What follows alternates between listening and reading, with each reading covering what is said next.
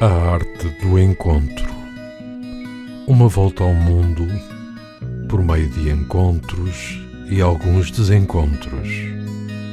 Viagens, culturas, pessoas e emoções. Um programa de Mariana Gentil, aqui na RLX, Rádio Lisboa.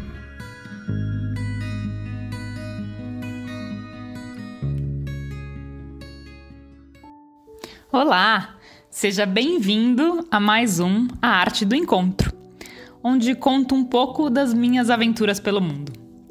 Hoje eu vou falar sobre um destino muito conhecido. Na verdade, não é bem um destino, e sim uma paragem rumo a outras descobertas. O Dubai tem posição estratégica para ligar o mundo todo, e não é à toa que o mundo todo vive ali. Já ouvi muitas pessoas criticando Dubai como sendo artificial, megalômano, sem raízes. E concordo, em partes. Nessa crônica, eu conto um pouco das minhas impressões e de como é possível encontrar pequenos oásis de vida no deserto de plástico. Vamos a isso! Chegar ao Dubai pela primeira vez é avassalador. Se você não tomar cuidado, será engolido pelos prédios colossais, pelas montras das lojas implorando pelo seu consumo e pelo ronco alto dos motores de carros tão luxuosos que nem reconheço seus escudos brilhantes. É essa a primeira impressão: luxo, consumo, grandeza. Passei pela cidade algumas vezes e em cada uma delas tentei desvendar um pouco de alma escondida entre tanto excesso. Para começar, Dubai foi a primeira cidade muçulmana que visitei em adulta. Já não me lembrava da sensação de caminhar entre mulheres com os cabelos cobertos por hijabs ou rostos cobertos por niqabs. A primeira sensação foi de desconforto.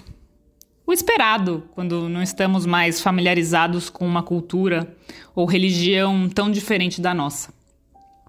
Mas ao longo dos dias, ao observar grupos de amigas reunidas em restaurantes soltando altas gargalhadas, logo percebi que a diferença entre nós era mesmo só a roupa.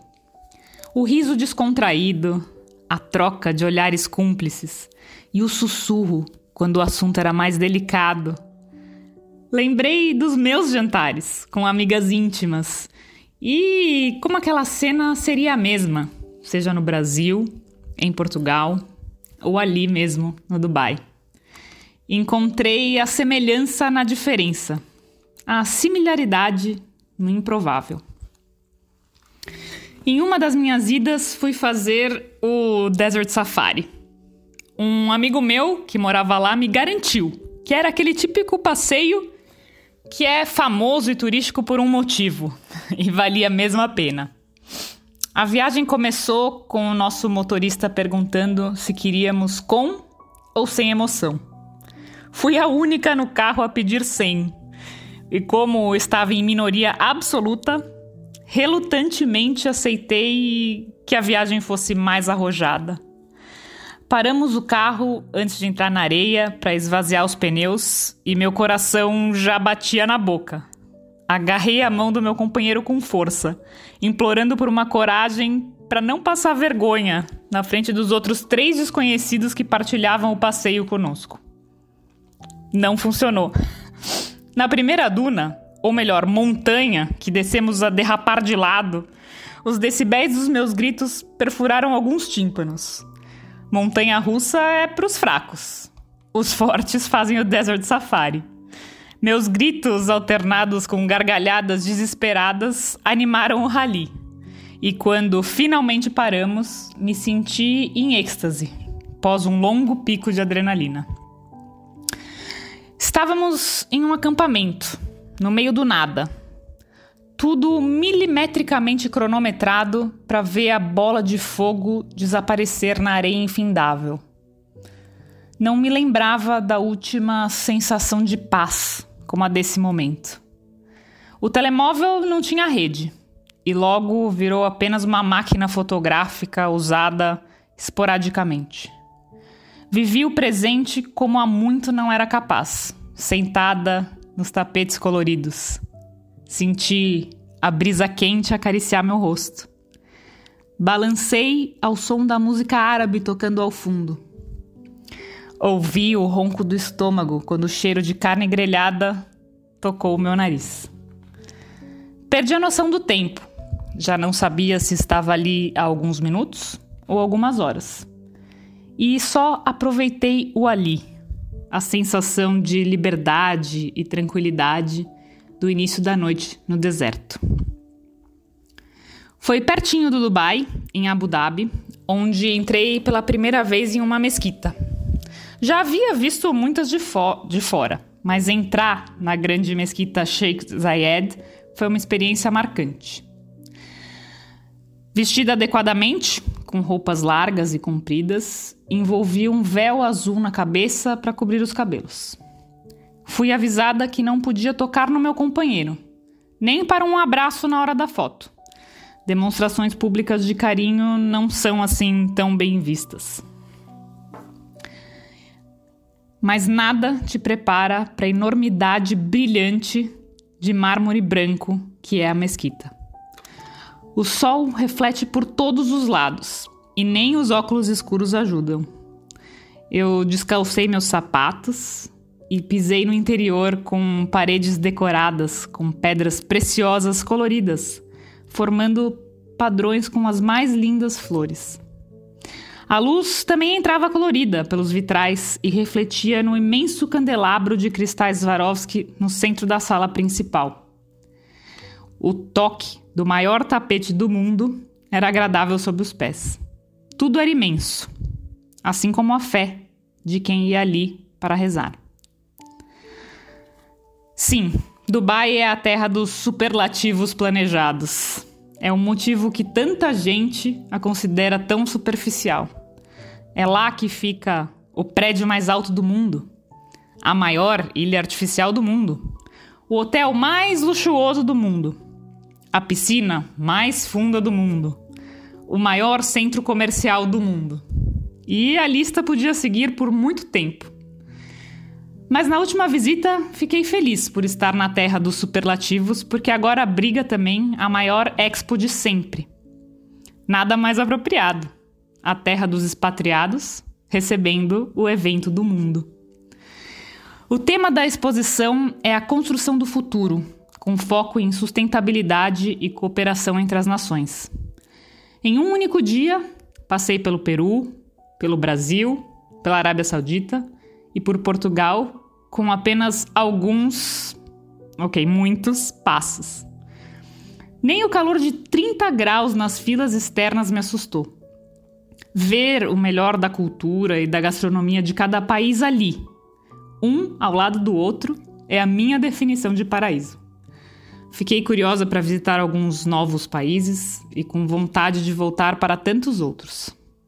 A mensagem da necessidade de união para construir um futuro melhor é necessária em uma época de tanta divisão. Só tive um dia, mas o vivi bem. Visitei literalmente meio mundo. Confesso que hoje em dia gosto muito de parar no Dubai a caminho de outros destinos. Vou comer em alguns bons restaurantes, aproveito um espetáculo e sempre encontro amigos que vivem ali naquele determinado momento. Porque até nisso Dubai é passagem. Não é casa para a vida é casa temporária, passageira. E cada vez descubro um pouco de sentimento na frieza da cidade construída.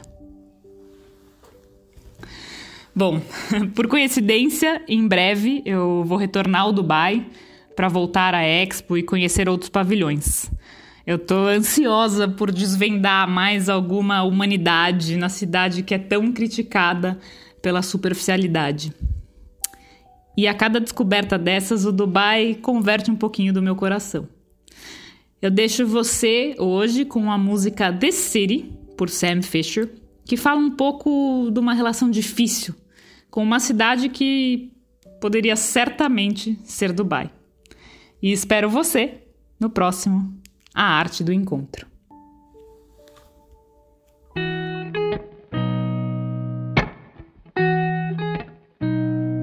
I've been seeing lonely people in crowded rooms, covering the old heartbreaks with new tattoos. It's all about smoke screens and cigarettes, looking through low lights at silhouettes. But all I see is lonely people in crowded rooms. The city's gonna break my heart. The city's gonna love me, then leave me alone. The city's got me chasing stars. It's been a couple months since I felt like I'm home.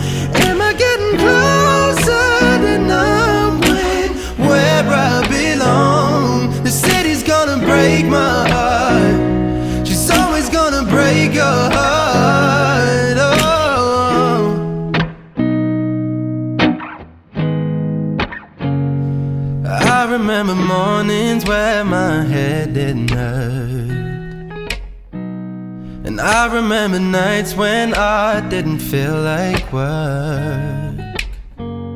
She wakes up at noon and she's out till three. She leaves her perfume all over me. But I remember mornings where my head didn't hurt. Oh, the city's gonna break my heart. The city's gonna love me, then leave me alone. The city's got me chasing stars. I it's a felt like I'm home.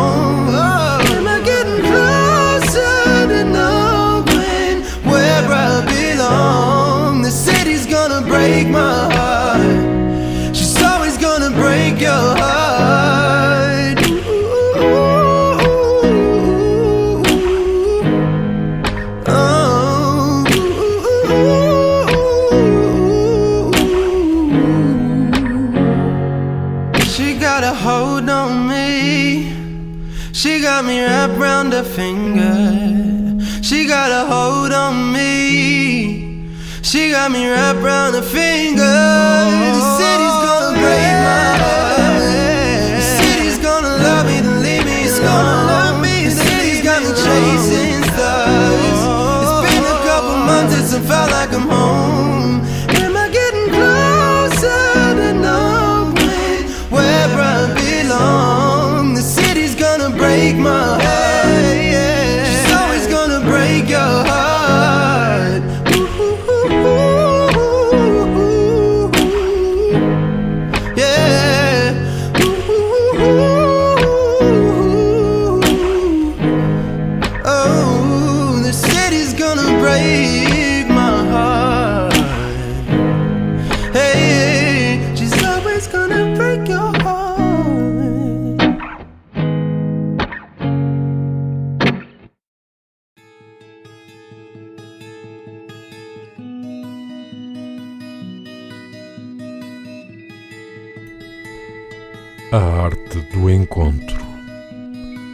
Volta ao mundo por meio de encontros e alguns desencontros. Viagens, culturas, pessoas e emoções. Um programa de Mariana Gentil, aqui na RLX, Rádio Lisboa.